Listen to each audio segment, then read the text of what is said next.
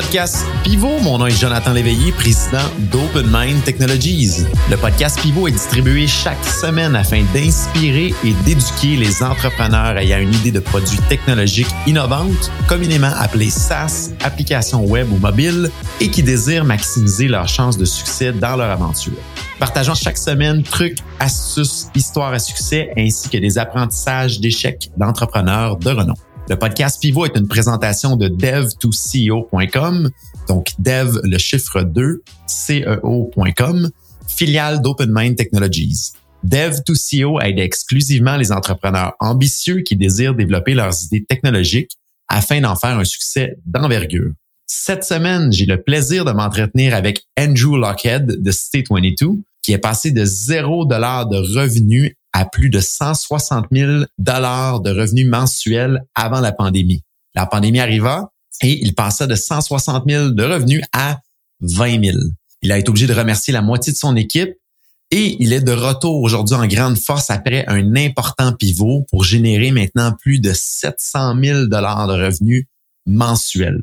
Vraiment impressionnant l'histoire d'Andrew. Vous allez voir, il a subi beaucoup de revers et beaucoup de problématiques et d'échecs durant son parcours jusqu'au succès d'aujourd'hui. Nous invitons également à vous abonner et à activer les notifications de votre plateforme de balado préférée afin d'être notifié chaque semaine des nouveaux épisodes. Sur ce, bonne écoute.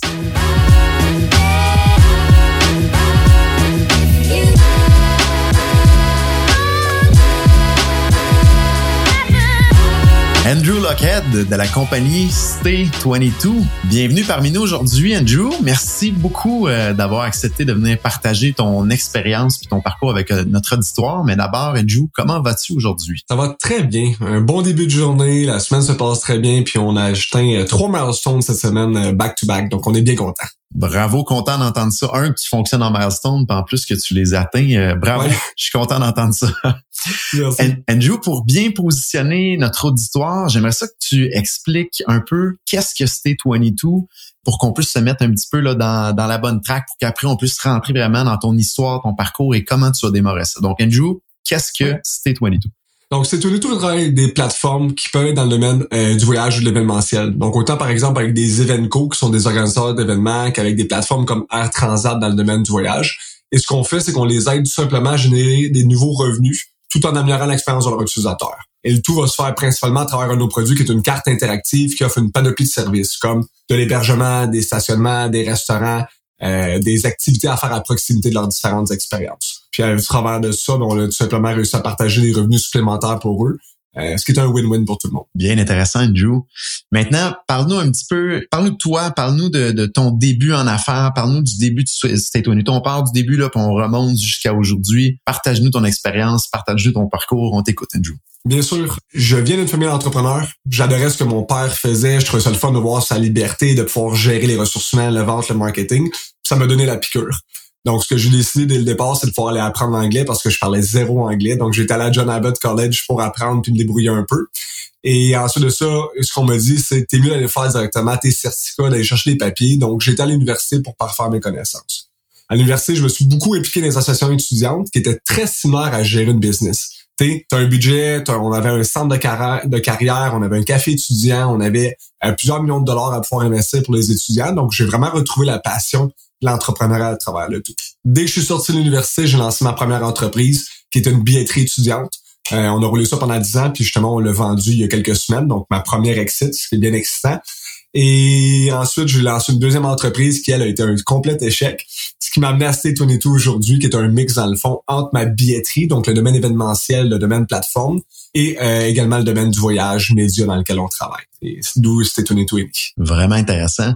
Puis, parle-nous un petit peu, si on se concentre sur State 22, comment ça a débuté? Je pense que tu as des partenaires là-dedans aussi. quelle était la genèse un peu de l'entreprise? De, de où vient l'idée? Parle-nous de ça. Donc, mon cofondateur avait levé de l'argent pour lever une compagnie de voyage, euh, puis il s'en allait faire une compétition directement avec les plus grosses agences de voyage. Donc, Booking.com, Expedia, il a brûlé tout l'argent complet. Il était pas capable de pouvoir réussir à rejoindre les utilisateurs de façon positive à long terme. Et moi, de mon côté, j'avais une billetterie étudiante, puis je suis, comme, je suis capable de pouvoir rejoindre des centaines, voire des millions d'utilisateurs tous les mois sans mettre aucune dépense en marketing. Donc, quand on a discuté ensemble, on se rend compte comme quoi chacun avait une petite partie d'information qui était pertinente, Puis en mettant nos deux euh, connaissances, expertise ensemble, on a vu une super belle opportunité de pouvoir réussir à faire le tout. C'est comme ça que c'est 2020. En l'espace de trois semaines, on a réussi à arriver au premier MVP. On a été ensuite dans un incubateur à Denver, Colorado pendant quatre mois pour vraiment réussir à le mettre sur place, faire le tester le product marketing fit, vérifier comme quoi on avait vraiment quelque chose qui était pertinent. Puis de suite, on est revenu à Montréal, puis on a vraiment commencé à expandre euh, l'entreprise à partir de ce moment-là. Vraiment intéressant, Joe. Parle-nous un petit peu de l'échelle de temps. Là, on se situe en quelle année environ quand il y a eu cet euh, aimant-là du départ de State 22 puis de l'incubation également aux États-Unis? Donc, ça fait exactement six ans. Euh, on fête nos six ans en octobre ce mois-ci. Donc, on a fait ça octobre à Denver, Colorado quand on est revenu après ça à Montréal, on était environ au mois de juin pour le premier accélérateur qu'on a fait, qui était Thunder Fuel, donc le plus gros accélérateur au Canada euh, à ce moment-ci. Puis ça, c'est en juin 2016. Non, juin 2017, excuse-moi. Et, qu'est-ce qui fait que vous avez décidé d'aller faire un accélérateur aux États-Unis? C'était quoi la motivation ou le, fil conducteur? Derrière tout ça? Je suis curieux. Hein. Ben oui. Moi, je connaissais rien au domaine du voyage. Je déteste voyager. C'est un problème d'anxiété. Je déteste l'expérience. Comme tu peux pas savoir à quel point ça c'est un problème pour moi. Donc, quand on est arrivé dans le domaine, on s'est dit, j'ai pas le choix. Si je suis le cofondateur, faut absolument que je connaisse qu'est-ce qu'il y en est. C'est très complexe comprendre comment tous les processus sont en place, c'est quoi la fonctionnelle, tous les partenaires, les suppliers qui sont là-dessus. Donc, aller faire un incubateur là-bas nous a permis de vraiment mieux comprendre comment le domaine du voyage fonctionnait, qui sont les, joueurs euh, principaux, puis ça nous a ouvert également des portes dans l'industrie. Donc ça, ça a vraiment été une très belle opportunité en plus du petit financement qu'il y avait avec de 50 000 environ canadiens. Donc Andrew, si je comprends bien, c'est un incubateur qui est vraiment spécialisé dans ce domaine-là. Exact. Donc c'est un, incubateur qui était spécialisé dans le domaine du voyage. Donc c'est ce qu'on appelle un Global Distribution System, un GDS, euh, qui prenait cinq entreprises par année. Donc on a eu la chance de pouvoir être accepté à travers ce programme-là. Vraiment intéressant. Puis après ça, vous avez transféré au Canada dans un autre incubateur qui est Thunder, Fuel, je pense qu'il existe encore aujourd'hui. Oui, exact. Donc, on est transféré dans l'accélérateur Thunder Fuel. Donc, comme euh, le parcours normal, c'est incubateur, comme on essaie, on vérifie le MVP, l'accélérateur qui arrive derrière, qui donne un financement, donc le Rocket Fuel un peu.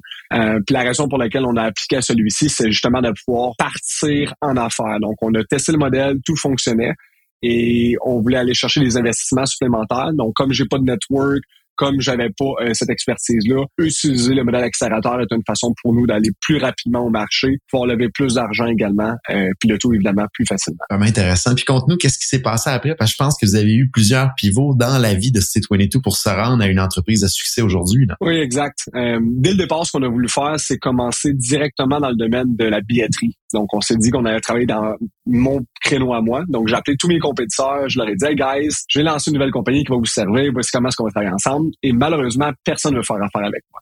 Ils sont tous, non, non, on était en compétition pendant des années. C'est pas vrai qu'on va se servir de ta solution cette année.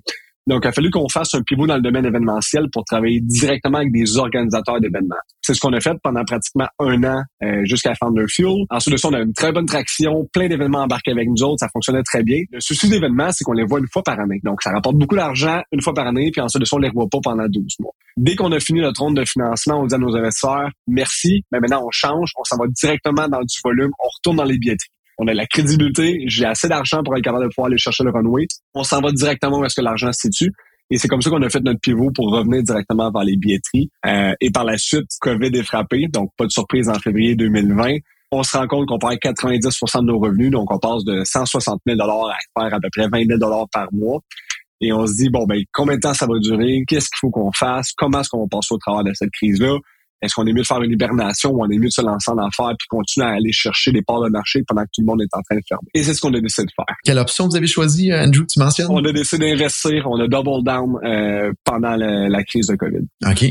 Je recule juste un petit peu en arrière. Tu mentionnais que vous avez été chercher du financement avant de décider de repivoter financement, je pense qu'il était, euh, est-ce que c'était du financement canadien, du financement US, ça d'aller chercher? Euh, c'est un mélange. Donc, on a des investisseurs qui se trouvent des deux côtés de la barrière. OK. Et là, tu dis, moi, j'ai l'argent dans les comptes, mais je change le plan que je vous ai vendu qui fait que vous avez mis de l'argent dans la business, right? 100 Comment ça s'est passé quand tu leur as annoncé qu'on pivote, gang? Merci pour l'argent, mais on change de plan de match, là. Quelque chose que j'ai appris puis j'ai découvert à travers le temps, c'est plus on est early, plus on est au départ de l'aventure, plus les investisseurs vont pas investir dans le produit, dans le marché, mais investissent vraiment dans les entrepreneurs. Donc, ça s'est très bien déroulé. Il n'y a pas eu de surprise, il n'y a pas de non, non, on s'est entendu là-dessus, voici ce que tu dois faire, puis moi, je vais te dire quoi faire. Bien au contraire. voici le million de dollars qu'on avait promis dessus. Maintenant, utilise-le de la façon que tu veux. Si tu veux faire la modification, pas de problème. Dis-nous comment est-ce qu'on est capable de pouvoir te supporter à travers le transfert. Ils ont investi à travers Ahmed et moi l'équipe de cofondateurs, puis on dit si vous pensez que c'est ça qui est le mieux pour la business, allez-y, on vous supporte à 100% puis là-dessus. Et là, ça a vraiment été un, une bonne table dans le dos de faire oh my god, on a des bons partenaires qui sont derrière nous autres, on est capable de pouvoir faire ce qu'on veut puis ils font confiance. Ça donne vraiment euh, un pouvoir supplémentaire. Vraiment intéressant. Et là, on se retrouve à ce moment-là un petit peu avant pandémie. La pandémie arrive et là, on se cache pas, là, c'est directement relié avec une des premières industries que la pandémie, la COVID affecte les revenus, honnêtement, sont divisés par à peu près par 8 de ce que je comprends. Ouais. Et là, on se pose la question, qu'est-ce qu'on fait avec ça? Ça a dû être vraiment paniquant durant cette période-là, j'imagine. Ça a été un 3-4 semaines très, très intense. On est en train de finir une ronde de financement euh, à ce moment-ci. On arrive avec nos investisseurs qui décident, certains, de se retirer de la ronde de financement malgré comme quoi ils ont signé les papiers, malgré que l'argent est supposé être en transfert. Nous, on est en train de prévoir notre budget en fonction de ça et on se rend compte que tout d'un coup, on va perdre la moitié de notre investissement à cause. Donc, un, grosse remise en question, grosse crise. Euh, les nouvelles du gouvernement Trudeau, comme quoi une partie des salaires qui vont être payés ne sont pas encore sorties. Donc là, qu'est-ce qu'on fait avec les salaires? Comment est-ce qu'on est capable de pouvoir passer au travers de cette crise-là? Et comment est-ce qu'on va se positionner pour être capable de pouvoir ressortir plus fort de cette crise en fonction de la nouvelle réalité qui va se retrouver euh, lorsque la COVID va terminer? Ça a dû être vraiment tout un roller coaster. On est des héros à tout ça arrive et on contrôle pratiquement rien du, du manège. Et là, ça se met à descendre en chute libre surtout si vous aviez sécurisé, ben, ou presque sécurisé un financement, sécurisé sur papier, Mais l'argent s'est jamais rendu dans le compte de ce que je comprends, c'est bien ça. L'argent s'est jamais rendu dans le compte. Même quand on a dû faire affaire avec des avocats, puis on se rend compte que si la compagnie va mourir d'ici 6 mois, 12 mois, ça sert pas à grand chose de se battre avec des avocats, l'argent ne reviendra pas. Puis de toute façon, on veut pas avoir de l'argent avec qui il faut qu'on se batte, il n'y a pas d'intérêt. Mais tu l'as dit, on est passé de héros à zéro en l'espace de quelques semaines seulement, puis il a fallu qu'on revalue au complet le modèle, le modèle d'affaires, la clientèle, l'événementiel puis le voyage sont les deux domaines qui sont le plus touchés par la COVID et c'est nos deux core business. Donc, on sait comme qu'on sera prêt de sortir de là indemne. Ça doit vraiment pas être évident aussi parce que ça fait des années que vous vous battez assez d'avancer. Là, il commence à avoir de l'attraction. Finalement, on a trouvé un certain product market fit et ouf, du jour au lendemain, tout ça, tout ça tombe, tout ça s'écroule. Là. Exact. Puis c'est du enterprise sell, donc tous les gens avec qui on a bâti des relations à travers ces années-là, à travers des conférences, des trade shows, avec qui on est en train de travailler pour des intégrations, se retrouvent également sans travail, se font mettre à la porte. Donc, il faut qu'on recommence complètement à zéro à ce moment-ci. Euh, les relations très difficiles pour l'équipe. Vraiment impressionnant. On va se dire, il y aurait beaucoup de monde qui aurait lancé la serviette euh, à ce stade-là avec ces revers-là qui arrivent tous en même temps, mais c'est pas ce que vous avez fait. Là. Vous avez euh, explique-nous ça. Je pense que vous avez downsizé un petit peu l'équipe. Vous avez décidé après ça de vous focuser sur certaines choses puis continuer à avancer. C'est bien ça? Exact. Donc, euh, on a pris la décision de couper l'équipe à, peu près de moitié à ce moment-ci. Donc, on est retombé aux alentours de 10-12 personnes, euh, principalement les ventes puis le marketing qui ont été coupés. On a gardé l'équipe qui est de développement web à l'intérieur. Pourquoi? Ben, parce qu'il n'y a pas grand-chose à vendre. La clientèle n'est pas intéressée à acheter en ce moment. Ça sert à rien de faire de la notoriété avec du marketing. Donc, on se dit comme quoi on va focuser sur le produit. On s'assoit avec l'équipe puis on décide de faire un merveilleux hackathon. On réévalue toutes les options qui sont sur la table avec les gens qui sont là et on dit bon, mais merveilleux, est-ce qu'on peut se servir du même produit dans d'autres secteurs, euh, dans d'autres industries? Est-ce qu'on peut revendre d'autres produits différents à cette clientèle-là? Est-ce qu'on peut réussir à trouver une alternative, donc quelque chose qu'on connaît absolument rien, mais qu'on a une expertise euh, pour réussir aller le chercher? Donc on teste les trois modèles, on lance deux MVP un qui est dans le modèle media advertising. Donc, on commence à faire des, euh, des partenariats avec des compagnies locales et on vend dans le fond des services ou des produits complémentaires à leur achat. Donc, après avoir acheté une barre granola en ligne, par exemple, ben, tu peux faire convaincre euh, de pouvoir supporter notre entreprise locale québécoise. Ça a fonctionné correctement pendant quelques semaines, mais on a été vraiment trop complet, donc on a décidé de laisser le produit de côté pour vraiment focuser sur le MVP qui a apporté des résultats rapides. Euh, puis là-dessus qu'on a transféré toute notre énergie derrière. Donc, est-ce que ça serait vrai ou faux de dire que c'est un peu ce fameux hackathon-là qui a sauvé un peu l'entreprise pour la suite des choses? 100% vrai. Sans le hackathon, on serait probablement pas là aujourd'hui. C'est grâce à notre équipe qui est arrivée avec un brainstorm, qui ont regardé toutes les options sur la table, qui ont décidé de proposer des idées qui étaient parfois très, très farfelues, euh, qu'on en est ici aujourd'hui. Wow, vraiment intéressant. Fait que là, vous, à partir de là, vous avez commencé à focuser sur quelque chose qui était différent du produit initial que vous aviez. C'est bien ça? Exact. Donc, ce qu'on se rend compte, c'est que les gens vont continuer à voyager, mais ne peuvent pas sortir de leur pays. Donc, c'est sûr que si tu es habitué à aller faire des voyages en Grèce, mais ben, good luck, tu vas être pogné au Québec pendant la prochaine année, peut-être les deux prochaines années et autres. Donc, on commence à offrir plutôt que des services vraiment qui sont comme d'hébergement, on va focuser sur tout ce qui va se retrouver à proximité. Donc, si tu à Montréal, tu vas vouloir réexplorer ta ville. Donc, tu vas regarder peut-être des musées, des tours, des activités. Euh, on commence à offrir justement des restaurants, pour que les restaurants étaient plus ou moins populaires back then. Euh, stationnement des services qui étaient plus locaux. Et comme tu explores tes villes, qui est la meilleure personne pour te parler de ta ville? Ben, ça va être probablement des compagnies comme des médias puis des blogueurs. Euh, tu sûrement déjà vu des articles sur Marcité, sont où les 10 plus belles plages euh, à une heure et demie de Montréal. Mais c'est exactement ça. Donc, on commence à travailler avec une nouvelle clientèle euh, qui était pas du tout dans nos segments de marché. Et on se rend compte qu'on est capable de pouvoir leur apporter quelque chose de nouveau qui fonctionne bien. Et ça a très bien déroulé parce qu'en date d'aujourd'hui, ça représente environ la moitié de nos revenus déjà. Vraiment intéressant. Puis parlant de chiffres, puis si jamais t'es pas trop à l'aise, fais-nous signe également aussi. Mais je pense que tu parlais 160 000, j'imagine c'était des revenus mensuels que vous aviez. Vous avez descendu à 20 000 à l'arrivée de la COVID. Ça a dû être pendant un certain temps comme ça. Vous pivotez, vous définissez un nouveau segment de marché euh, à attaquer. Et là, ça se remet à décoller. Donc, les chiffres ont vraiment décollé par la suite. C'est bien ça? Oui, exact. On a eu la chance de pouvoir vivre le vrai euh, hockey stick qu'on appelle euh, dans le domaine entrepreneur. Donc, tout d'un coup, euh, on a notre nouveau marché qui est en train de, de, performer à fond. On a notre ancien marché qui revient par le fait même. Donc, le domaine événementiel est en train de reprendre. Donc, continue. Les deux ensemble nous ont une horaire d'aller incroyable. Et je crois qu'en excuse-moi, mais en octobre, on va avoir la chance de pouvoir baser aux travers de 700 000 dollars canadiens de revenus. Donc, tu vois qu'il y a eu une grosse croissance versus notre pré-pandémie. Vraiment vraiment, vraiment, impressionnant. On multiplie pas juste par 10, on multiplie pratiquement par 40. on n'est pas très loin de ça. Avec, je pense, une bonne croissance euh, mensuelle ou annuelle, là, euh, month over month ou year over year. Bravo. Félicitations euh, d'avoir un pas lancé la serviette en cours de route parce qu'il y a beaucoup de gens qui l'auraient fait, mais d'avoir réussi à pivoter rapidement, faire le hackathon, puis puis avancer surtout dans la bonne direction aujourd'hui. je pense qu'il y a beaucoup de belles choses qui vont probablement s'en venir en avant surtout si les anciens segments de marché commencent à être réactivés. Là, c'est juste que du positif euh, en avant de nous autres. vraiment intéressant. Dépendant de ce qui se passe dorénavant, peut-être qu'une troisième guerre mondiale va changer la donne ou un mégatron, une nouvelle variante qui va sortir, mais jusqu'à présent, on reste confiant. Vraiment intéressant.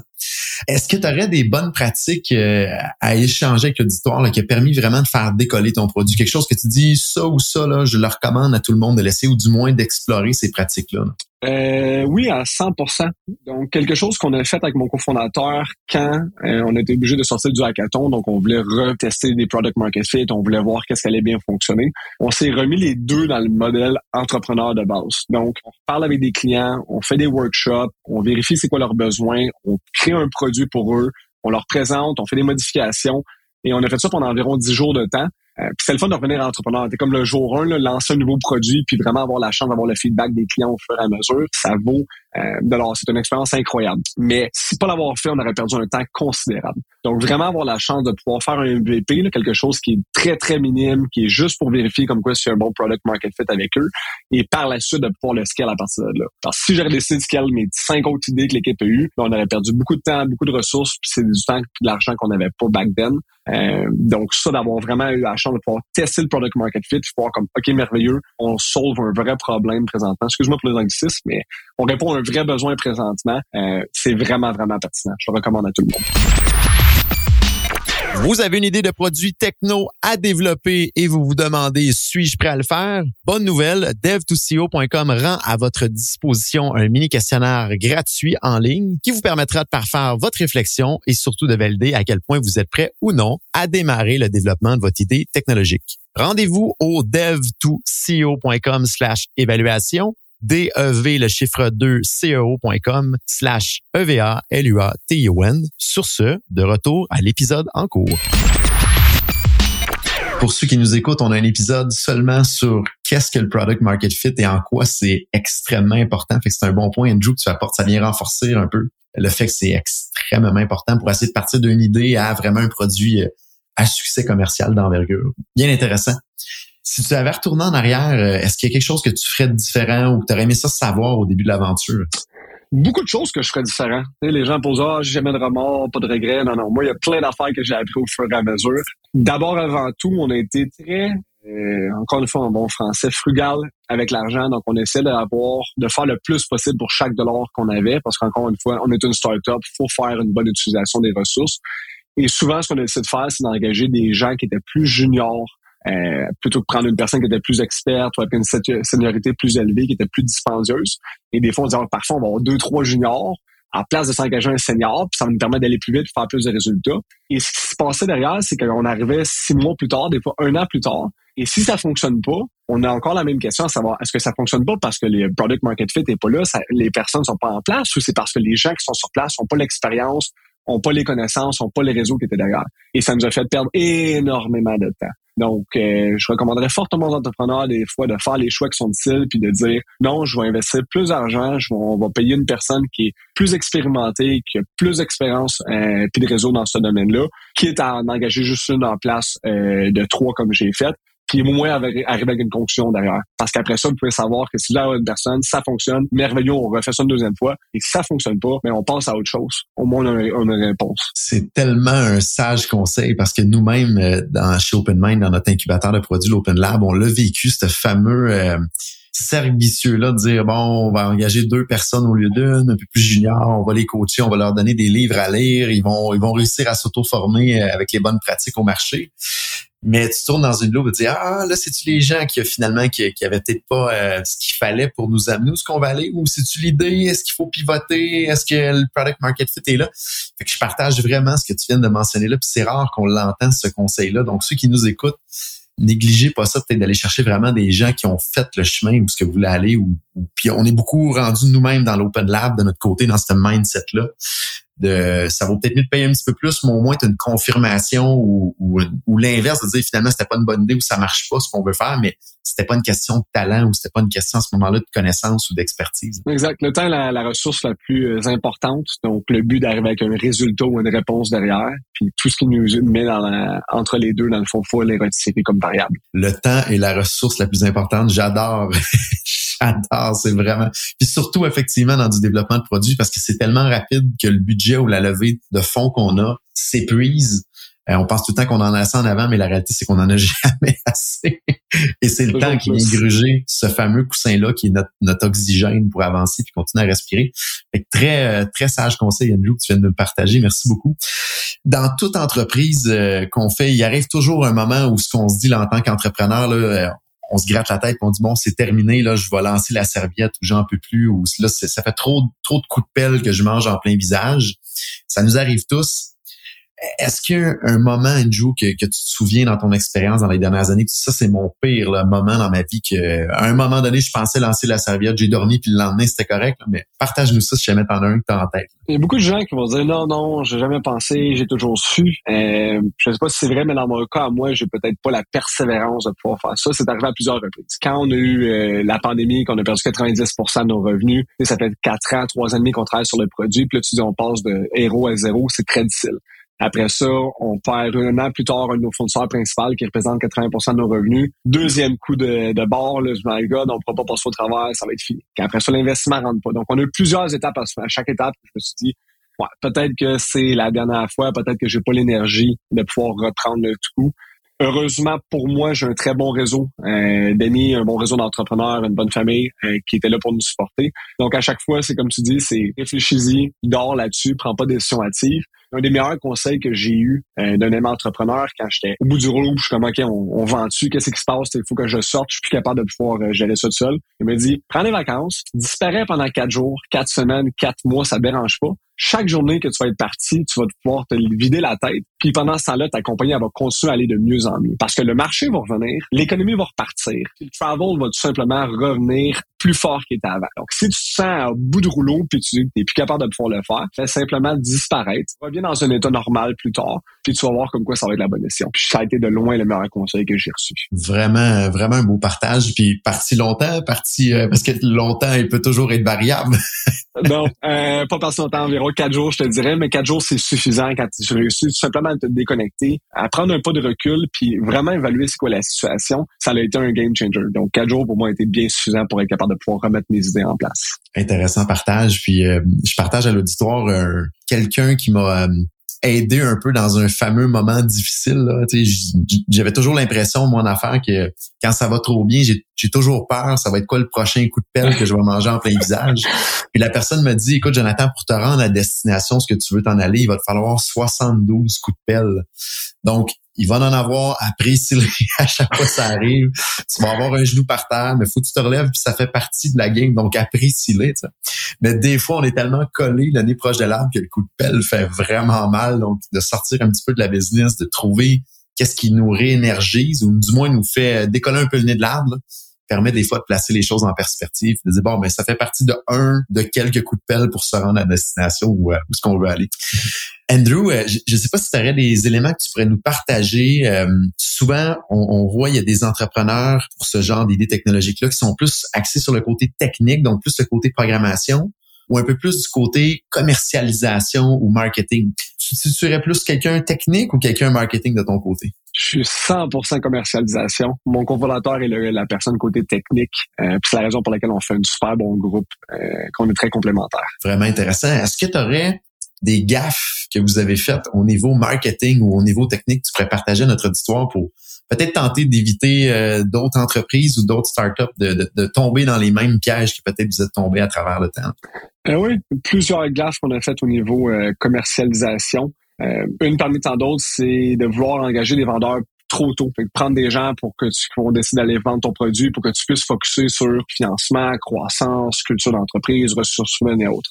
Au départ, il ne peut pas y avoir un meilleur vendeur que toi. Tu es le corps de ton entreprise, tu es son âme, tu es la personne qui qui a la passion derrière, tu vis que pour ça, tu vas pouvoir mieux comprendre, mieux adapter, mieux présenter également à des clients potentiels, mieux que n'importe qui d'autre. Donc, tu peux avoir le meilleur vendeur sur terre, 50 ans d'expérience, un réseau de contacts incroyable, il pourra pas faire un meilleur travail que toi. Donc, assurez-vous d'avoir une formule à une recette gagnante avant de commencer à justement prendre des vendeurs. Moi, ça a été trop vite qu'on essaie de prendre des vendeurs qui n'ont pas le cas de faire un bon travail. Donc, ça a été une perte encore une fois de temps et de ressources derrière. Euh, J'aurais dû rester plus longtemps à la barre des ventes de l'entreprise. Et à quel stade, selon toi, selon ta perception, que ça commence vraiment la peine d'engager des vendeurs? Tu parles qu'il faut qu'il y ait une recette en place, mais c'est quoi pour toi une recette? C'est quoi ce fameux moment d'inflexion là qu'on peut commencer à déléguer à ce niveau-là? Ouais. Ils disent que le moment que tu peux, selon les livres, euh, nomenclature, à partir qu'une personne peut faire 75 de ton travail, aussi bien tu devrais la laisser aller, puis l'optimisation va se faire au fur et à mesure. Par contre, 75% quand tu es en vente, est-ce que c'est quand c'est rendu 50% de ton temps? C'est quand c'est 25% de ton temps, quand tu es rendu évidemment à faire 80 heures semaine, à faire tellement de ventes que tu es plus capable de pouvoir gérer? Euh, je crois que ça va être différent pour toutes les entreprises, dépendant si tu es en B2B ou en B2C, évidemment, la relation va être très différente aussi. De mon côté à moi, c'était prendre aux alentours d'environ la moitié de mon temps. Donc, le moment que tu es rendu avec trop de bandes, trop de suivi à faire, que tu perds le contrôle puis que tu manques des belles opportunités, ben tu peux pas te permettre de manquer des opportunités comme entrepreneur. Donc, à ce moment-ci, il faut que tu trouves une personne pour te donner un coup de pouce. Bien intéressant. Puis, au niveau technique, au niveau programmation, avez-vous eu des embûches que vous auriez faites différemment? Avez-vous des apprentissages qui pourraient être intéressants à partager à l'auditoire pour éviter des pièges? Fort probablement que oui, parce que souvent, les gens sont à leur troisième, quatrième version de coding de ah, ça finit jamais, jamais, jamais, jamais. On a un nouveau directeur euh, de l'ingénierie puis du produit depuis un an, puis il est rentré puis a dit votre tech debt est tellement lourd, ça n'a aucun sens, on recommence à neuf. Et pourtant, je me suis dit, la dernière personne qui était rentrée m'avait dit la même chose, puis la personne d'avant, il y a toujours du tech debt parce qu'on veut faire les choses rapidement, puis on veut aller aller chercher justement les résultats rapides, donc on décide de mettre des choses de côté, mettre moins de documentation, mettre moins de notes également au dossier.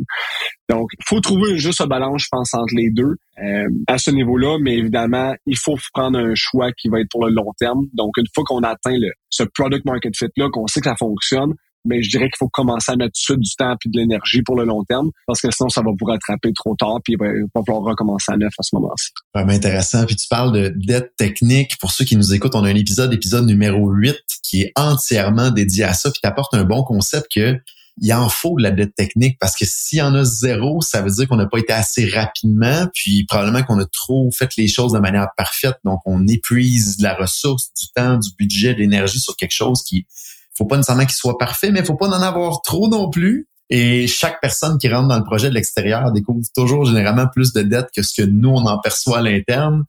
Fait que c'est quoi vraiment, dans cet épisode-là, numéro 8, on traite vraiment sur comment essayer de limiter cette dette technique-là, de ne pas en avoir trop, mais d'en avoir assez. C'est quoi les outils? Donc, on vous invite, là, ceux qui sont curieux à en savoir plus. Épisode numéro 8 euh, qui est entièrement dédié à ce sujet-là. c'est un bon point que, que tu apportes, Andrew, euh, à ce niveau-là. Est-ce qu'il y a autre chose aujourd'hui, Andrew, que tu aimerais partager avec l'auditoire? Des bons coups, des échecs que tu as eus, euh, des techniques que tu aimerais partager? Euh, je, serais curieux de savoir s'il y avait autre chose que tu voudrais partager avec l'auditoire. Oui, bien sûr. J'ai eu la chance de pouvoir faire les deux parcours. Donc, de faire une entreprise qui est bootstrap, qui a pris dix ans avant de pouvoir euh, compléter l'aventure au complet puis de pouvoir la vendre. Et je suis dans une autre aventure présentement. On est rendu à six ans. On a levé des fonds. Donc, souvent, l'expertise d'autres entrepreneurs qui veulent se lancer, ils disent, ah, faut absolument que j'aille chercher du financement, faut que je lève des fonds, c'est super important c'est devenu très populaire parce qu'entrepreneur est rendu à la mode depuis environ euh, cinq ans. Tout le monde veut se lancer en affaires. La pandémie a évidemment accéléré cette tendance-là. Lever des fonds n'est pas la solution. lever des fonds est un chemin qui est différent, qui va permettre de se rendre euh, probablement au même endroit dessus. Donc, faut prendre une décision qui est aguerrie en fonction de ce que vous, vous voulez comme personne. Parce qu'en ce moment, quand vous êtes entrepreneur, vos clients sont généralement vos boss, ceux qui décident. Mais du moment que tu lèves des fonds, c'est une relation qui est différente. Tu es rendu avec un conseil d'administration, tu vas avoir des investisseurs derrière qui vont devoir vous suggérer comment est-ce que vous devriez dépenser les dépenses, quoi faire avec l'argent, qu'est-ce que vous devez faire comme au niveau du produit. Donc, ne pas seulement penser comme quoi, ah, faut absolument que j'aille chercher du financement, c'est important, c'est la solution pour réussir. Bien au contraire, le moment que vous voulez avoir du financement, si vous avez trouvé une bonne entreprise, une bonne idée qui fonctionne, vous allez pouvoir prendre ce chemin-là, mais c'est pas la seule solution parmi d'autres. Et comme tu disais tantôt, Andrew, si on va lever du financement, ne jamais ouvrir le champagne ah. avant que l'argent soit dans le compte. On l'entend souvent, celle-là. Tout le monde me l'a dit, puis j'ai dit aucune chance, les papiers sont signés. Les premiers chèques ont commencé à rentrer. J'avais déjà planifié euh, l'expansion budgétaire. Tout était fait. Et il a fallu exactement qu'arrive ce que les gens m'avaient dit. Ne célèbre pas, comme tu dis avant. Faut que tu aies l'argent dans le compte avant de faire quoi que ce soit. Donc, euh, je l'ai appris à la dure. Donc, des fois, l'encre n'est pas séchée. L'encre sèche seulement ah. quand l'argent est dans le compte. exact. Vraiment intéressant.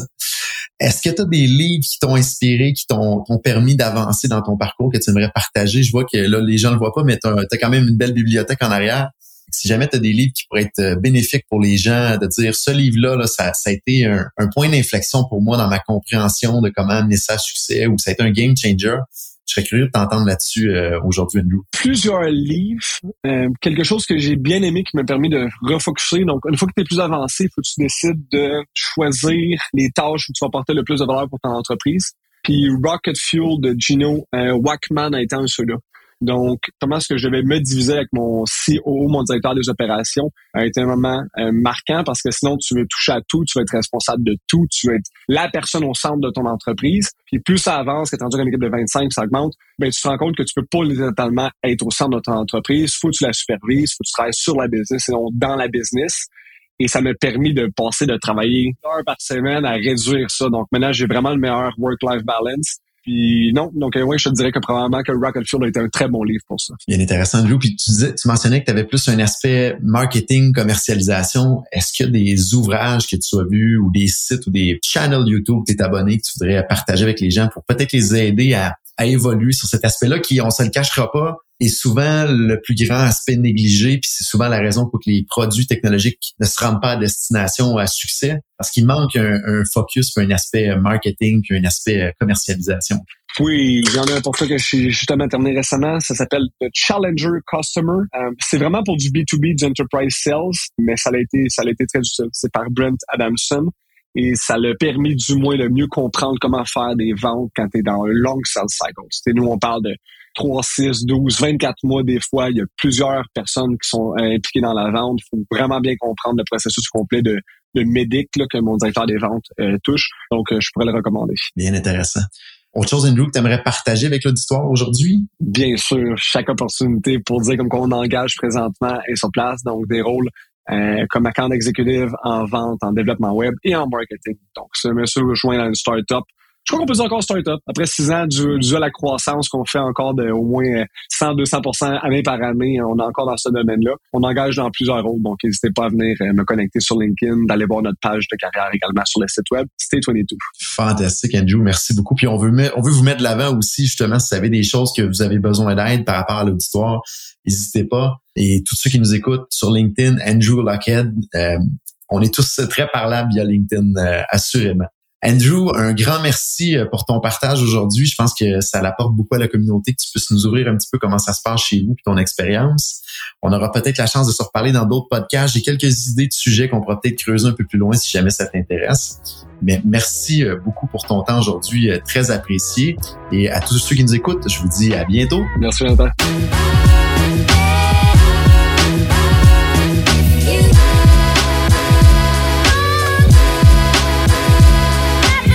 Vraiment un généreux échange de la part de Andrew. Voici ce que je retiens de cette discussion. Premièrement, le temps est la chose la plus importante que vous avez en tant que développeur d'idées technologiques. Il faut surtout faire attention de ne pas tomber dans le piège d'embaucher des juniors et d'éviter de ne pas ouvrir la bourse ou le cordon de la bourse, comme on dit. Si on le fait pas, si on n'engage pas des gens seniors, vous avez de grandes chances de tomber dans le piège, d'arriver après un certain temps et ne pas savoir si c'est le produit le problème ou les gens qui exécutent ou qui ont défini la stratégie. Donc, ça vous fait perdre beaucoup de temps et le temps dans le développement d'idées technologiques, c'est de l'argent, donc ça vous fait perdre beaucoup d'argent.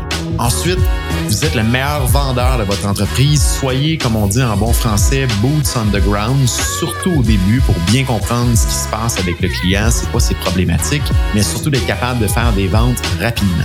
Dernière euh, insight, n'hésitez surtout pas de retourner à la base, soit de retourner aux interviews et aux discussions des clients potentiels et collez-vous vraiment à ce qu'ils ont besoin. Ce qu'Andrew et son équipe ont fait pour réussir à sauver l'entreprise durant la pandémie et l'amener aujourd'hui à une entreprise florissante. Donc voilà mes trois apprentissages euh, de cet entretien avec Andrew. Merci à tous d'avoir été des nôtres cette semaine. Si cet épisode de podcast vous a plu, on vous invite à le partager sur les médias sociaux et à vous abonner pour recevoir les alertes des nouveaux épisodes sur votre plateforme de balado préférée. Je vous invite également à continuer la discussion sur LinkedIn. Mon nom est Jonathan Léveillé, président d'Open Mind Technologies. N'hésitez pas également à nous soumettre vos idées de sujets et idées d'invités. À la semaine prochaine.